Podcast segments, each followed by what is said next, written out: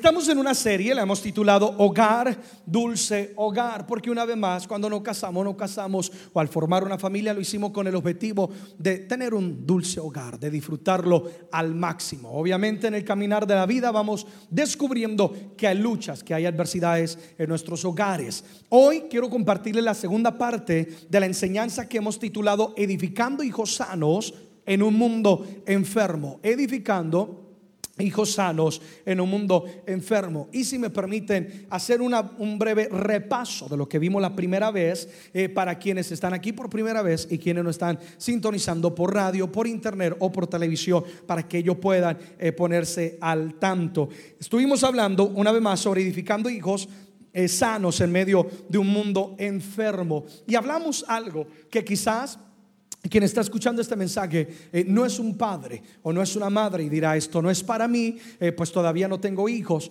pero totalmente al contrario, porque todos somos hijos, ¿verdad? De papá o de mamá y formamos parte del núcleo familiar, por lo tanto necesitamos esta palabra y también quizás hay solteros, está pensando en casarte, necesitamos recibir esta palabra para que nos edifique para cuando llegue ese momento. El libro de Salmos, por favor, capítulo 127. Vamos a leer el versículo número 3 al versículo número 4. Salmo 127, 3 y 4.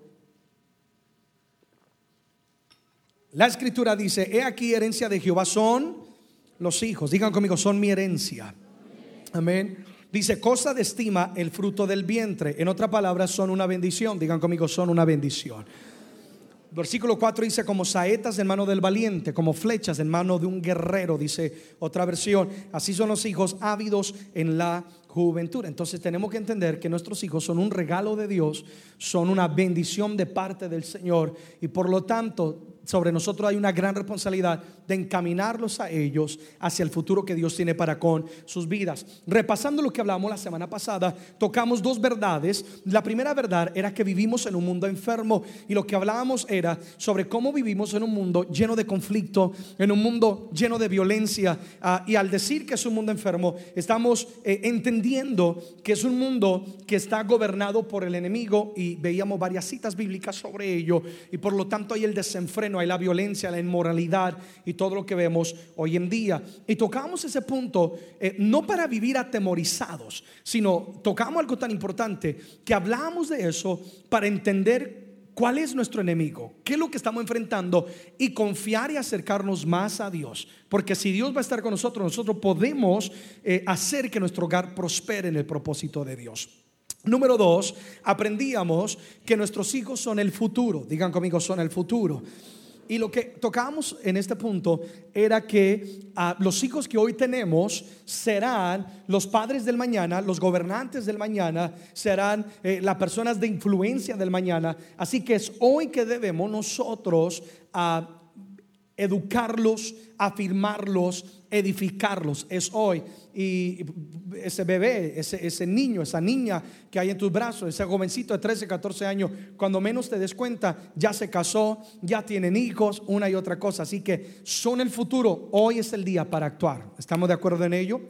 Y entonces nos formulábamos la siguiente pregunta, ¿cómo voy a edificar hijos sanos en un mundo enfermo? Y tocamos dos puntos y hoy voy a continuar más sobre ello. El primer punto que tocamos era involucrar a Dios. Número uno, para edificar hijos sanos tenemos que involucrar a Dios. De nada nos aprovecha todo lo que hacemos si Dios no está. ¿Sí o no, amados? We need God. Necesitamos a Dios en nuestra familia. Y hablamos que involucrar a Dios significa, número uno, depositarlos en sus manos. La importancia de depositarlos en las manos de Dios. Salmo 91, el que habita el abrigo del Altísimo. Eh, como cuando tú aprendes a, entregar, Señor, te entrego mis hijos, viene una paz sobre tu vida. Depositarlo en sus manos. Número dos, eh, segundo, eh, observación sobre involucrar a Dios. Hablamos de enseñarles a tener una relación con Dios que la relación que ellos tengan con Dios no dependa de nosotros. Es decir, si papá y mamá dejan de ir a la iglesia, yo dejo de ser cristiano. No, tenemos que enseñarles a ellos a tener una relación con Dios, el orar, la lectura, etc. Y tercera observación que teníamos sobre ese punto era enseñarles la importancia del temor a Dios, que no es el miedo a Dios, sino es la honra a Dios, que es el respeto a Dios y varias citas bíblicas que aparecen ahí en la pantalla para los que no quizás estuvieron que hablan sobre el temor a Dios, la bendición que es para nuestras vidas. Eh, segundo, hablamos, eh, ¿qué más podemos hacer nosotros para edificar hijos sanos? Hablamos sobre guiar con nuestro que ejemplo y hablamos sobre el poder que tiene nuestro ejemplo. Eh, número uno, la primera observación, hablamos de que nuestro ejemplo es una arma poderosa. A través de ella desbaratamos la influencia que el enemigo quiere depositar sobre nuestros hijos. El mundo continuamente les dice, hagan esto, rebelense en una y otra cosa, pero cuando damos un buen ejemplo, es una arma poderosa que desbarata la influencia del mundo y le estamos diciendo a nuestros hijos, sí se puede ser la diferencia, sí se puede amar, sí se puede tener temor de Dios. Ah, segunda observación sobre el ejemplo, hablamos que nuestro ejemplo va a proveer un fundamento sólido, es decir, cuando damos un buen ejemplo, ese ejemplo va a ayudar a que nuestros hijos puedan afirmarse en sus decisiones y sus convicciones. Porque una cosa es lo que nosotros les decimos y otra cosa es lo que hacemos.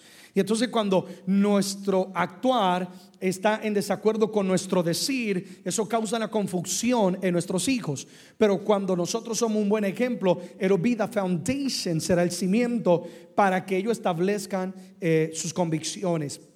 Y tercero, hablamos que nuestro ejemplo formará la vida de nuestros hijos, que es más importante lo que hacemos que nuestras propias palabras, porque podemos decir mil cosas, pero al fin y al cabo ellos van a terminar haciendo y diciendo lo que nos ven hacer a cada uno de nosotros. Ok, entremos entonces al tema de hoy.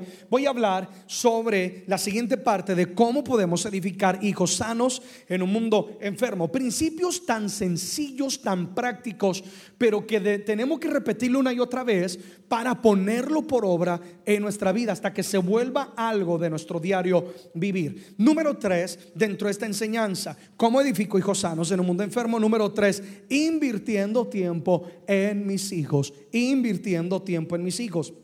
Y yo quiero que observen que precisamente eh, escogí la palabra invertir, no pasar tiempo, sino invertir, porque quiero que entendamos a la luz de lo que voy a compartirles, que cuando pasamos tiempo con nuestros hijos no es un mal gasto de tiempo, porque a veces el, hombre piensa, yo podría estar haciendo dinero, podría estar en el trabajo, eh, la mujer dirá, ah, pero estoy cansado de, de este niño, de esta niña. No es un mal gastar, es una qué? Inversión. Cuando tú inviertes, tú recibes, ¿verdad que sí? Así que de eso se trata.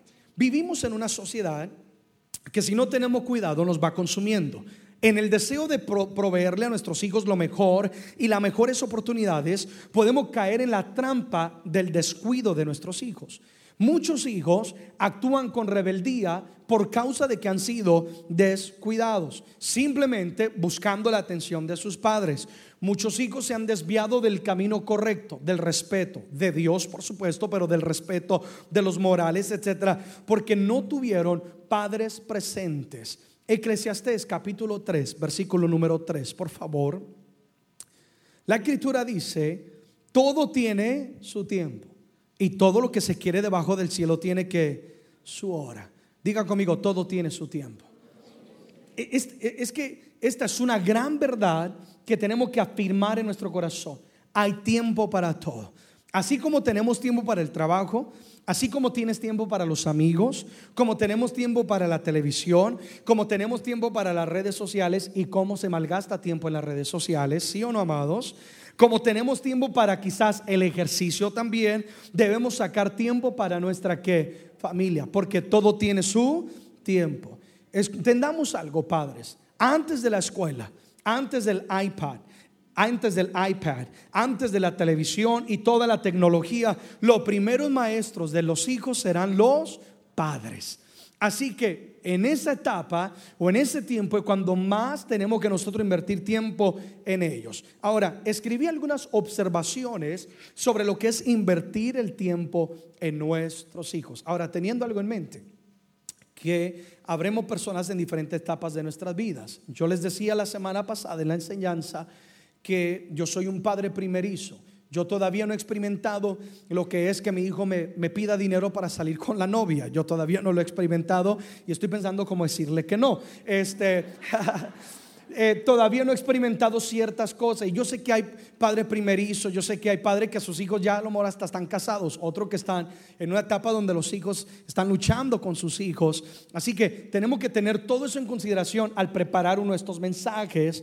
Pero sea lo que sea, debemos invertir qué tiempo en nuestros hijos. Entonces, la primera observación que hago sobre la inversión de tiempo, número uno, eh, es que nadie puede reemplazar a los padres. ¿Estarían de acuerdo conmigo en eso? Nadie puede reemplazar a los padres. Y yo digo esto porque hay padres que quieren soltar su responsabilidad sobre otras personas.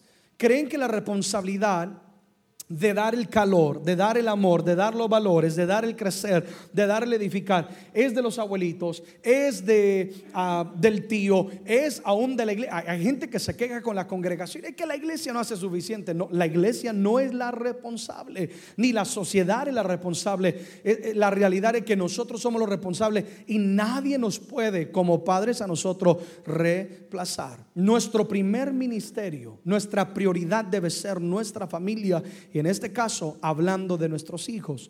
Nuestros hijos necesitan nuestra presencia, nuestros hijos necesitan nuestra voz y nuestros hijos necesitan nuestros brazos. Esto es algo que yo mismo como ministro de Dios he tenido que aprender y ahora que tengo a mi hijo Alexander Mateo, he tenido que hacer cambios en mi propia vida personal y en la agenda que yo vivo.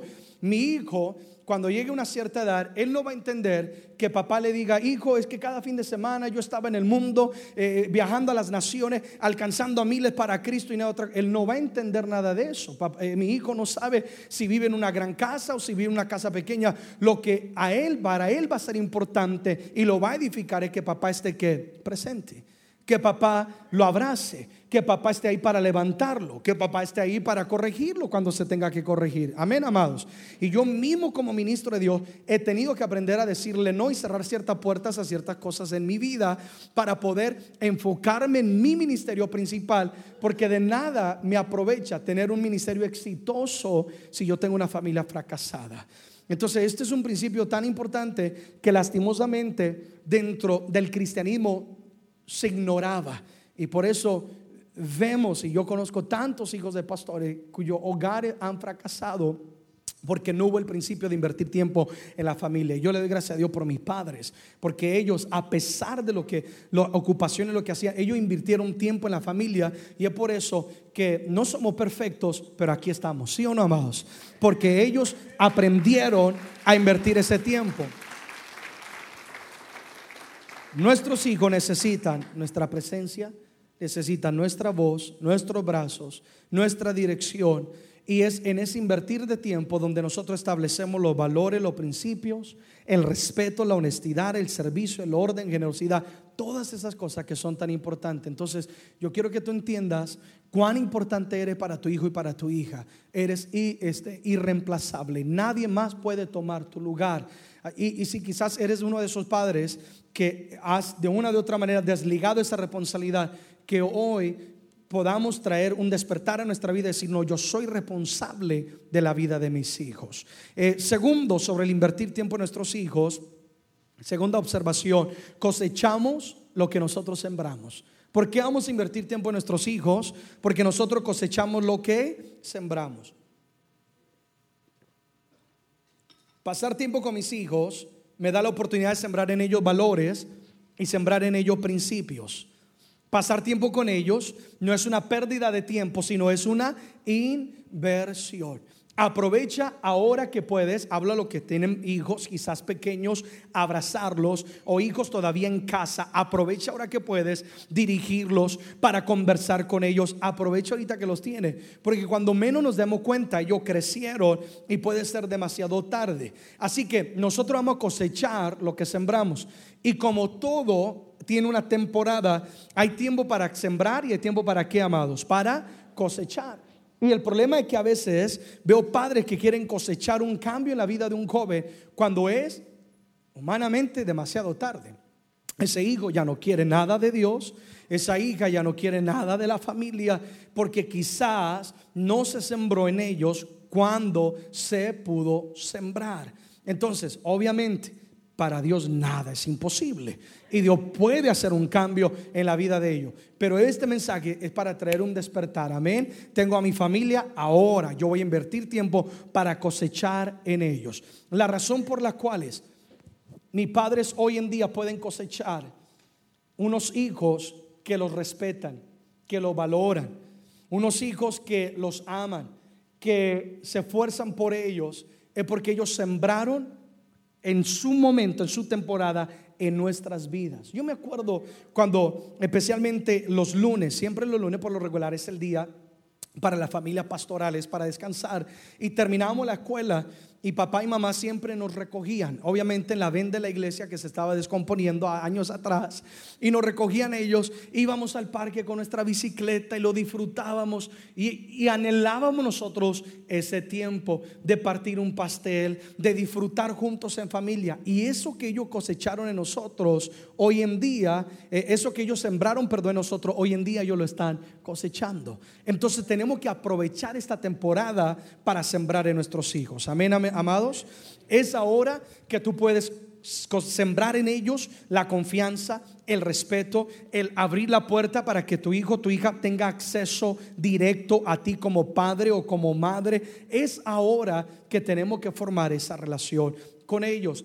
Ah, si no lo hiciste en el pasado, comienza a hacerlo ahora. Ahora, no pienses que porque cosechas en un momento, de una vez vas a, siembras en un momento, de una vez vas a cosechar, todo tiene su tiempo.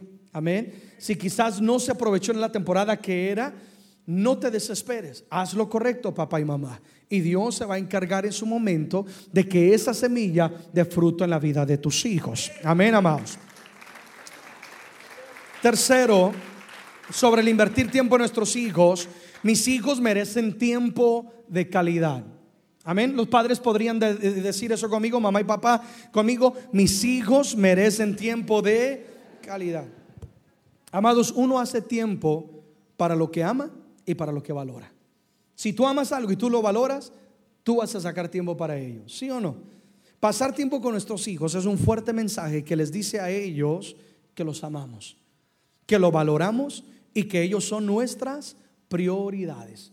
Cuando yo recién me casé, con mi esposa Nancy. Yo soy una persona que tengo quizás, eh, ¿cómo le puedo decir? Soy muy detallista, me gusta la excelencia, eh, me detesta la mediocridad, una y otra cosa, pero a veces se tiende a ser un problema. Ah, me apasiono mucho por lo que yo hago. Cuando recién me casé con mi esposa Nancy ah, y mi padre me ungen a lo que es el pastorado, yo ya estaba apoyándoles a ellos, por supuesto, recién casado yo me acuerdo que mi esposa me decía, ven mi amor, vamos a ver un programa de televisión o lo que sea. Y yo me sentaba con ella en el sofá, con la computadora, a preparar temas, sea para los líderes, sea para un grupo de vida, para una y otra cosa. Y ahí estaba, según yo, tan espiritual, me brillaba la aureola. Y no me daba cuenta que mi esposa estaba que me quería quitar la aureola y ahorcarme con ella misma. y Dios mismo tuvo que, yo me acuerdo que Dios tuvo que hablar conmigo y decirme, Erickson, ese no es tiempo de calidad. Todo tiene su tiempo. Tú tienes que aprender a apagar la computadora eh, si tu no importa que no, no, te guste lo que está viendo ella de maquillaje y tú quieres ver carros, no importa, es tu esposa, tiene que honrarla, tiene que valorarla y pasar tiempo de calidad. Es que hay una gran diferencia entre simplemente pasar tiempo y tiempo de calidad. Tiempo de calidad es cuando yo estoy presente emocionalmente y mentalmente, ¿sí o no? Es más, dentro del servicio hay gente que está en la casa de Dios, estarán físicamente, pero su mente está Uh, ¿sí o no? Apagué el agua, no la apagué, santo Dios. Los frijoles quedaron prendidos o no quedaron prendidos, ¿verdad? O le está viendo la peluca al que está enfrente. Está en todo, menos en lo que es el mensaje. Eso no es tiempo. Y nos preguntamos por qué no voy cambiado, ¿sí o no? Tiempo de calidad es cuando yo, hablando de los hijos, estoy presente físicamente, estoy presente emocionalmente, estoy presente con mi mente, estoy presente en todo, en todo lo que yo soy. Aquí estoy para servirte, para ayudarte. Vamos a disfrutar este tiempo de calidad. Amén. Entonces, por ejemplo, hay que aprender a apagar el celular, a cortar las redes sociales, a mirarnos a los ojos. O no te detesta cuando vas a un restaurante, ¿sí o no? Y todo el mundo está en el celular. Yo mismo he tenido, yo, yo, yo mismo he tenido que aprenderlo. Apaga el celular. En nombre de Jesús lo reprendo, ¿sí o no? Y lo tengo que apagar pero es la costumbre de uno querer ver qué es lo que está pasando. Eso tarde o temprano va afectando a la familia. Mi amor, vamos a cenar, se sientan y están todos en el celular. Y lo más curioso es que se están conversando, se están mandando textos, ¿sí o no? ¿Qué quieres de comer? No, ordena tú. Y no se miran a los ojos apaguemos el celular, quitemos esa red social por el momento, mirémonos a los ojos y pasemos tiempo eh, de calidad. Cenen juntos en familia. Yo me acuerdo que mamá se esforzaba por eso. Nosotros llegamos de la escuela y ella nos tenía una merienda o un snack. Y mi papi, cuando recién llegamos, llegamos a Estados Unidos, que papá, que el testimonio que hay detrás, papá tenía que trabajar en jardinería y, bueno, pobrecito, eh, le tocaba bien fuerte y, yo lo he dicho, que mamá le preparaba el, almuerzo a papá en una bolsita, le preparaba un sándwich de huevo con yo no sé qué otra cosita. Y mi papá, como estábamos pasando momentos tan duros económicos, no se lo comía. mi pobre papá allá en el sol trabajando y regresaba mi papi con la lengua por fuera y papá, no te lo comiste. No es que no tengo hambre. Y el pobre, pero era por compartirlo con nosotros. Pero bueno, yo me acuerdo que mamá se esforzaba por tener la comida lista y que todos nos sentáramos a comer en la mesa.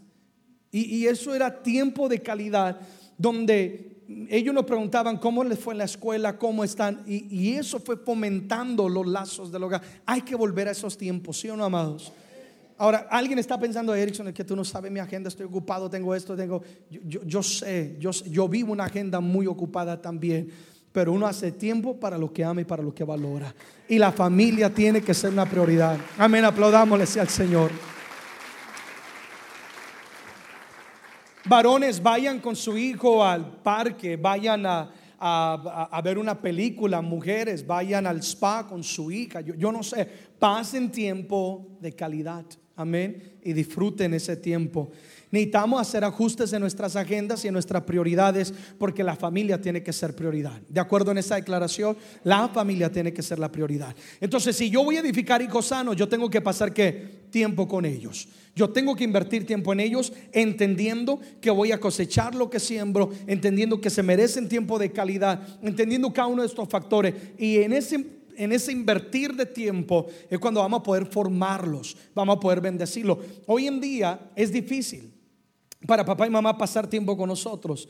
Eh, hace unas semanas hubo una salida eh, donde con el equipo pastoral y su familia pudieron salir a un descanso que es tan importante. Durante el año se trabaja y tomaron tiempo de descanso. Fue difícil que mis hermanos manejar su agenda, mi agenda, etcétera, y poder todo pasar un cierto tiempo de calidad, porque ahora todos ya tenemos nuestra propia vida. Pero gracias a Dios, que cuando estábamos dentro de ese calor del hogar y dentro de, bajo el mismo techo, siempre había ese tiempo de calidad y eso fue lo que nos ayudó. Que aunque ahora cada quien tiene su propio rumbo, siempre estamos por teléfono, ¿sí o no? No estamos llamando, eh, estamos conversando, les pido un consejo, ellos me llaman, etc. Estamos conectados porque se formaron esos lazos ellos invirtieron y ahora están cosechando. Amén, amados. Así que Dios nos ayude en eso. Número cuatro, número cuatro, vamos a avanzar.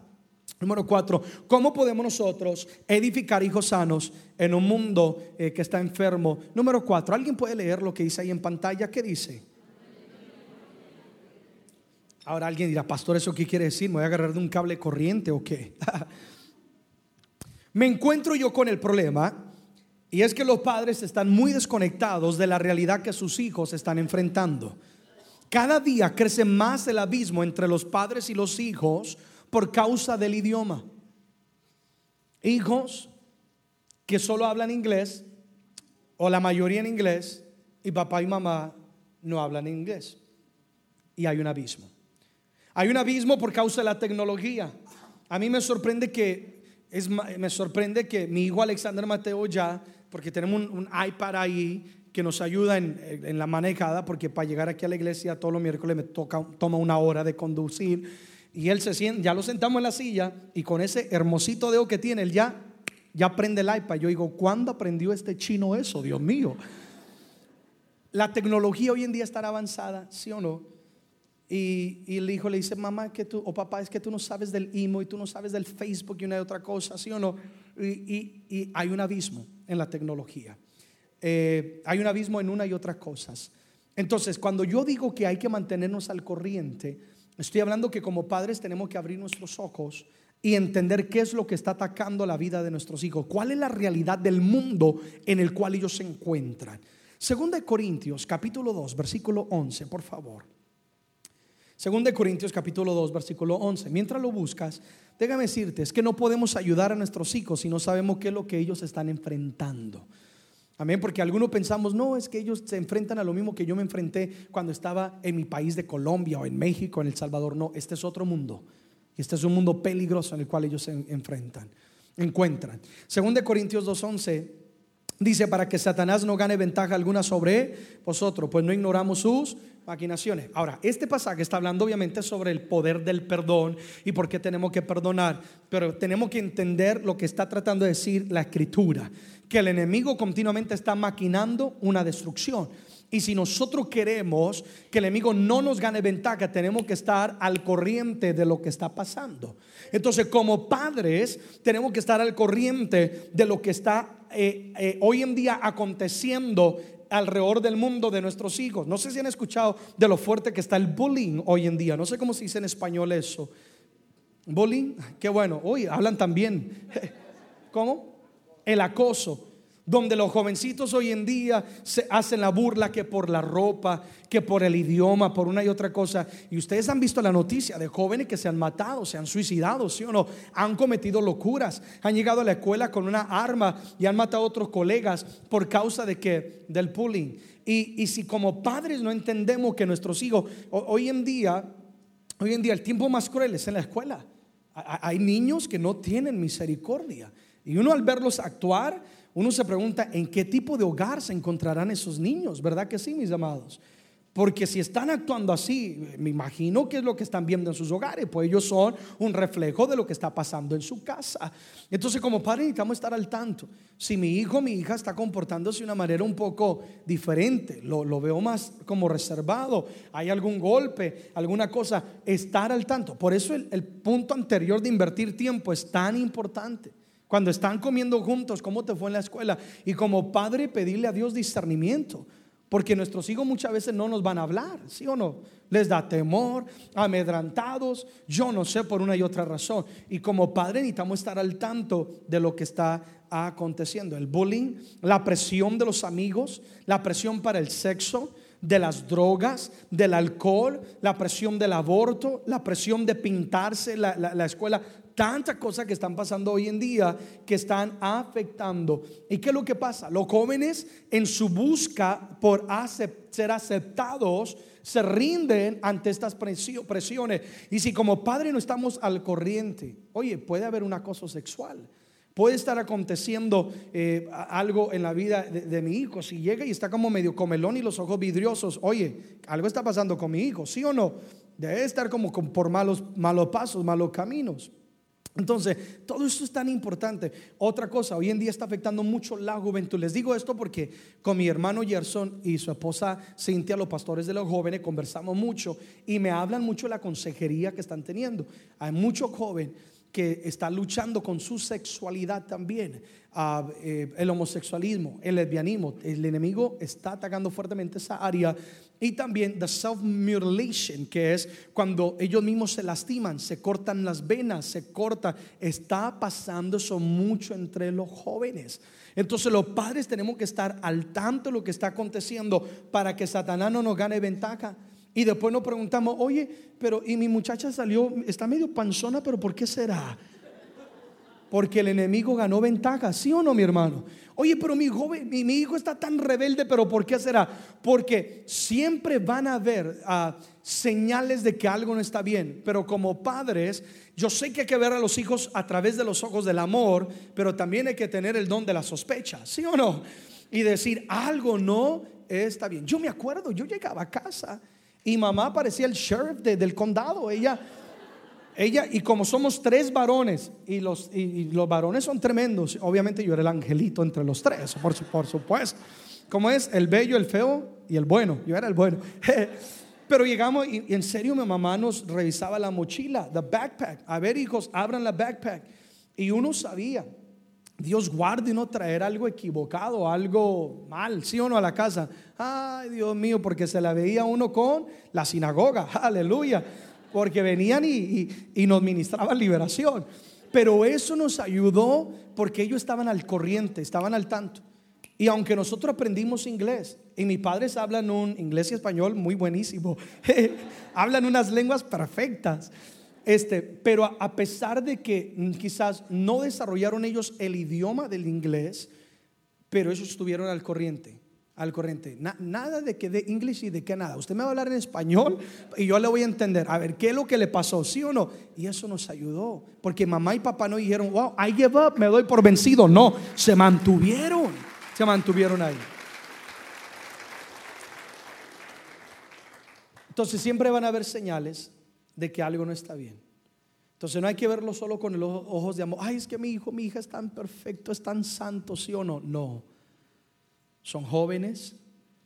Mamá decía, hijo, es que yo no desconfío en usted, yo desconfío en el diablo. y así me decía papá, hijo, yo no desconfío en usted, yo desconfío en el diablo. y es que esa es la realidad. Entonces hay que verlo no solamente a través de ojos de amor, qué lindos, oh perfecto, nunca lo haría, no, pero hay que como padres verlos también con, si los amamos, vamos a verlos de la manera correcta, muy importante esto. Ahora, toqué este punto de estar al corriente porque hay un abismo. Hay padres que dicen es que yo no le entiendo, él no me entiende, la tecnología nos separa una y otra cosa. Ah, te digo esto no para que te frustres. Porque alguien dirá, e-, e-, Erickson, entonces que van a vender abajo inglés sin barreras o qué? Porque no, no nos entendemos, ¿sí o no? O van a dar curso de computación o algo. Te estoy diciendo esto para que como padres haya un despertar y entender, mi hermano, mi hermana, que no estamos solos o que no están solos y que pueden hacer una diferencia si buscamos la ayuda que se necesita. Amén. Entonces, ¿qué podemos hacer?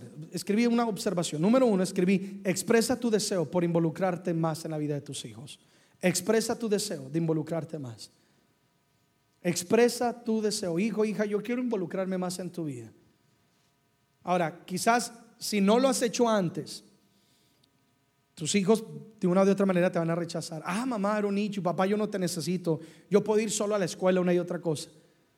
Y como padre o madre quizás te sientes mal porque no se hizo en el momento adecuado. Lo importante no es el ayer, lo importante es el hoy y lo que Dios va a hacer en la vida de tu casa, de hoy en adelante. Amén. Y tú te vas a involucrar más en la vida de tus hijos. Amén. Sí, apláudele al Señor.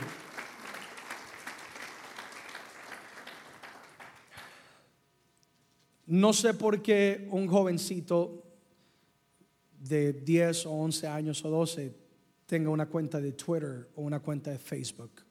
No deberían de tenerlo. Amén, amados. Involúcrate en la vida de tus hijos. ¿Con quién están hablando? No, no, no, que es mi perfil privado. Sí, yo, hijo, yo respeto tu privacidad, etcétera, pero yo también te amo, ¿sí o no? Mientras estés bajo mi techo, mientras estés bajo esta casa, vas a someterte a estas guías y a estas leyes. Amén, amados.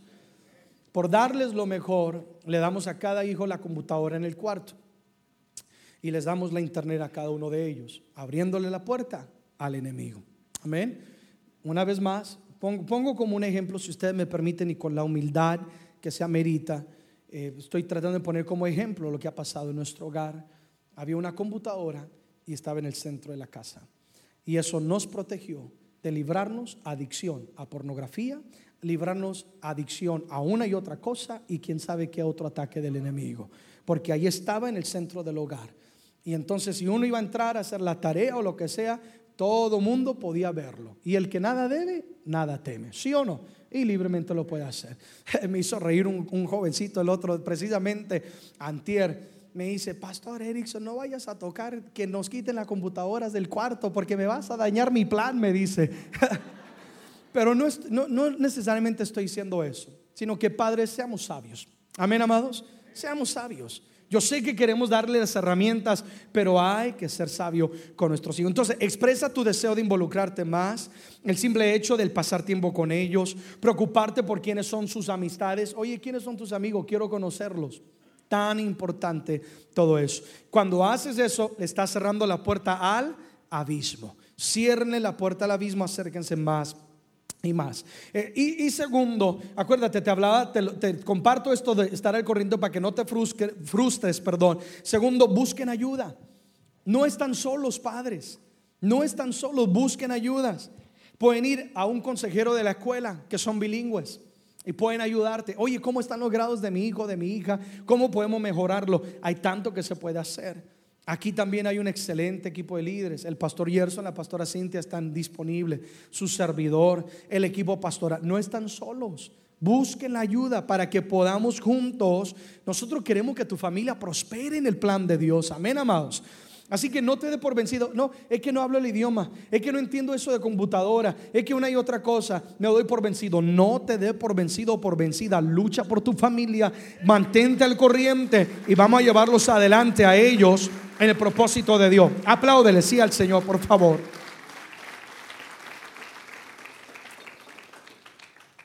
Vamos a terminar con este quinto punto dentro de esta enseñanza. Acabamos de hablar de mantenernos al corriente.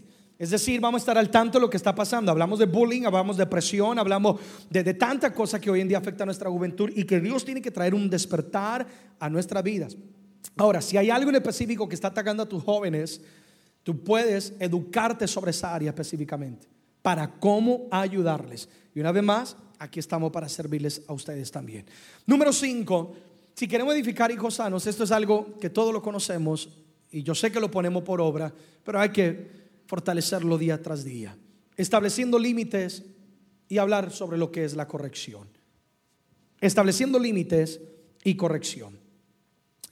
Establecer un límite en la vida de nuestros hijos es dejar muy en claro cuál es el lugar de ellos como los hijos y de nosotros como padres. Yo quiero que como padres entendamos algo.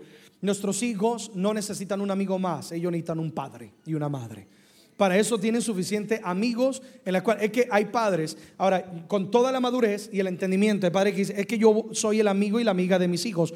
En cierta manera, pues claro, es verdad, tienes que estar cerca de ellos, pero que no se pierda la, la, la, la, línea de que, oye, eres mi hijo o mi hija, yo soy papá, yo soy mamá, yo soy la autoridad. Amén. Obviamente no es imponiéndola, sino de la manera correcta como tiene que ser. Porque hoy en día, por ser el amigo del hijo de la hija, se congrasea todo y ahí es donde el enemigo gana ventaja en nuestras vidas. Entonces, establecer un límite en la vida de nuestros hijos es dejar muy en claro cuál es el lugar de ellos como, como hijos y de nosotros como padres. Y esto es tan importante también porque hoy en día yo veo que los hijos mandan a los padres. Papá y mamá, vamos a pedirle, a ver si Junior quiere, ¿sí o no? Vamos a preguntar, mi amor, mándale un email a ver si él acepta, ¿sí o no? Eh, mi amor, vamos a ver. Y, como que se olvida, una vez más, tú eres la autoridad. Padres, necesitamos retomar el lugar. Amén. Son la autoridad.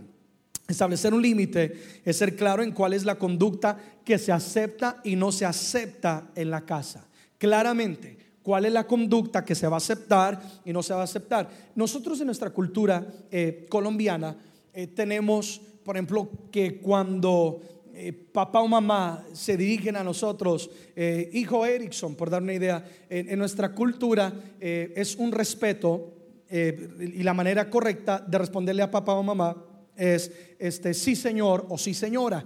Eh, y me acuerdo que cuando niño, mamá y papá nos inculcaron mucho ese respeto y ese valor. Eh, y, gente se admiraba de eso, de, que papá y mamá pedían algo y uno, sí señor, sí señora, del por favor, del con permiso, tanta cosa que ayudaron. Pero hoy en día papá y mamá llama al niño y, dice, ¿qué quieres? ¿Sí o no? Ay, me cansas, I'm tired of you, estoy cansado de ti.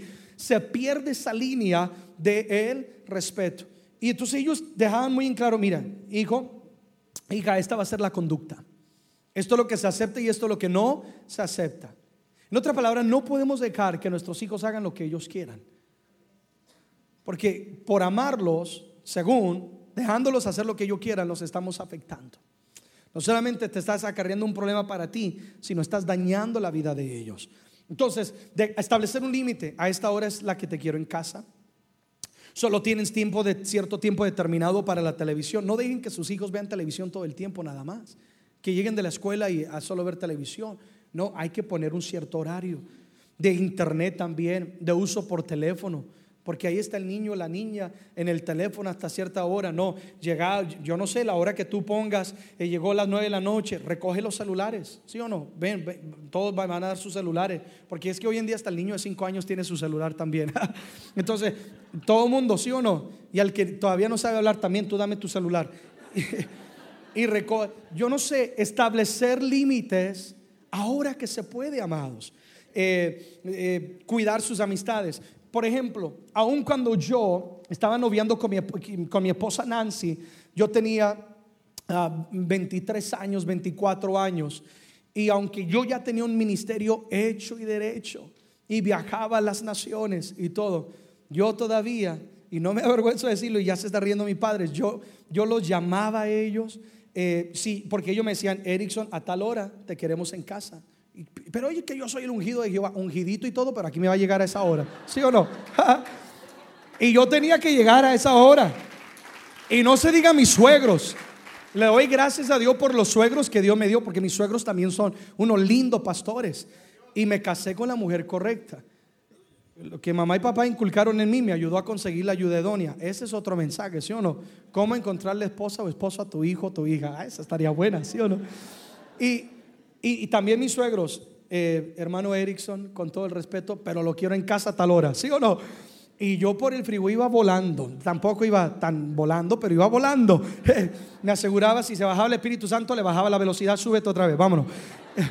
Pero yo tenía que llegar a casa a cierta hora y, me reportaba. ¿Por qué? Porque es cuestión de honra y de respeto. Se establecieron límites que en el momento me cuidaron de, de cometer errores y locuras en mi vida, pero me han ayudado en mi vida ahora personal como hombre, en mi vida personal como empresario, en mi vida personal como ministro. Todos esos principios de una u otra manera se aplicaron ahora en, mi propia vida. Entonces, cuando establecemos límites, estamos ayudando a nuestros hijos. ¿Alguien dice amén a eso? Entonces, hablamos de límites y de corrección, porque es que no podemos corregir si no hay un límite porque si no estamos malgastando el tiempo. Ah, tiene que haber un límite primero. Proverbios 25, 28, por favor. Proverbios 25, 28. Vamos a tratar de tocar esto lo más rápido posible. Como ciudad derribada y sin muro es el hombre cuyo espíritu no tiene rienda. ¿Quién escribe esto? El rey Salomón. Un hombre de sabiduría que aunque tenía mucha sabiduría, él le dio rienda suelta a su espíritu y él sufrió. Habla de la importancia de ponerle rienda, que es límites a nuestro espíritu. Ahora entendamos algo, un joven, cuando es jovencito, no mamá, es que yo ya sé, o papá, yo sé lo que quiero para mi vida, tengo todo bajo control. Como jóvenes no, no se tiene todavía la habilidad de dominio propio en ciertas áreas. Por eso es que nuestros hijos no necesitan. Entonces, ¿por qué establecer límites? Número uno, para evitar las malas influencias. Queremos evitar las malas influencias. Proverbios dice que una ciudad que no tiene muro es fácilmente poseída, es poseída. Entonces, ¿qué quiere decir eso? Que cuando un hijo no tiene límites, fácilmente pueden venir unas malas influencias.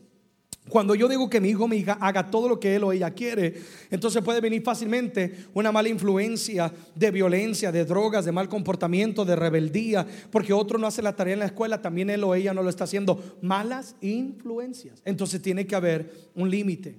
Amén, amados. Ah, segundo, ¿por qué establecemos límites? Para formar la conducta de las personas, de los hijos, para formar la conducta.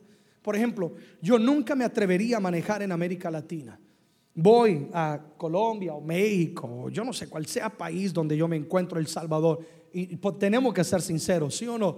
Allá para manejar hay que cubrirnos con la sangre del Señor Jesucristo. Guárdame, Padre, que tu ángel acampe alrededor, ¿sí o no? Porque es una locura. Yo fui formado aquí en Estados Unidos, igual que ustedes, en su conducta, en su manejar, donde hay leyes, hay límites de velocidad, límites de comportamiento, límites de carriles, hay respeto a los peatones. En América Latina es, va bien, a ver, a que me la llevo, ¿sí o no? A, que me lo, aquí quedó, aquí me lo voy a llevar. Y yo crecí aquí por lo tanto, mi conducta es una, cierta conducta. Yo voy a manejar en América Latina y yo termino matando a todo el mundo. ¿Por qué? O me terminan matando porque es que yo estoy acostumbrado, yo sé que al igual que tú, a una cierta conducta eh, en nuestro conducir. Entonces, porque han habido límites. Hay un policía, puede haber una multa, sí o no, una y otra cosa. Cuando nosotros ponemos límite en la vida de nuestros hijos, estamos desarrollando en ellos una conducta donde ellos van a poder formarse y ser el bien en la sociedad. Amén. Eh, este, cuando no hay límites, lo estamos llevando a cometer graves errores y a meterse en problemas. Pero cuando establecemos los límites, formamos la conducta de los hijos. ¿Por qué? Por ejemplo, hay jóvenes que actúan como si el mundo les pertenece. No saben compartir con la sociedad, ¿sí o no? El carril es mío, eh, son bruscos, eh, violentos, una y otra cosa. Ah, ¿Por qué? Porque no se ha formado esa conducta en ellos. Entonces los límites ayudan a formar la conducta de ellos, su comportamiento ah, y, y todo lo que tiene que ver con eso. Tercero, ¿por qué establecemos los límites? Para la protección de ellos. Obviamente queremos protegerlos. Donde no hay límites, los arriesgamos a, este, los arriesgamos a meterse en grandes problemas. Por ejemplo, si en la carretera dice que solo 60 millas por hora y si tú pasas a 80 millas por hora puede haber un accidente. Entonces cuando hay límites va a haber protección.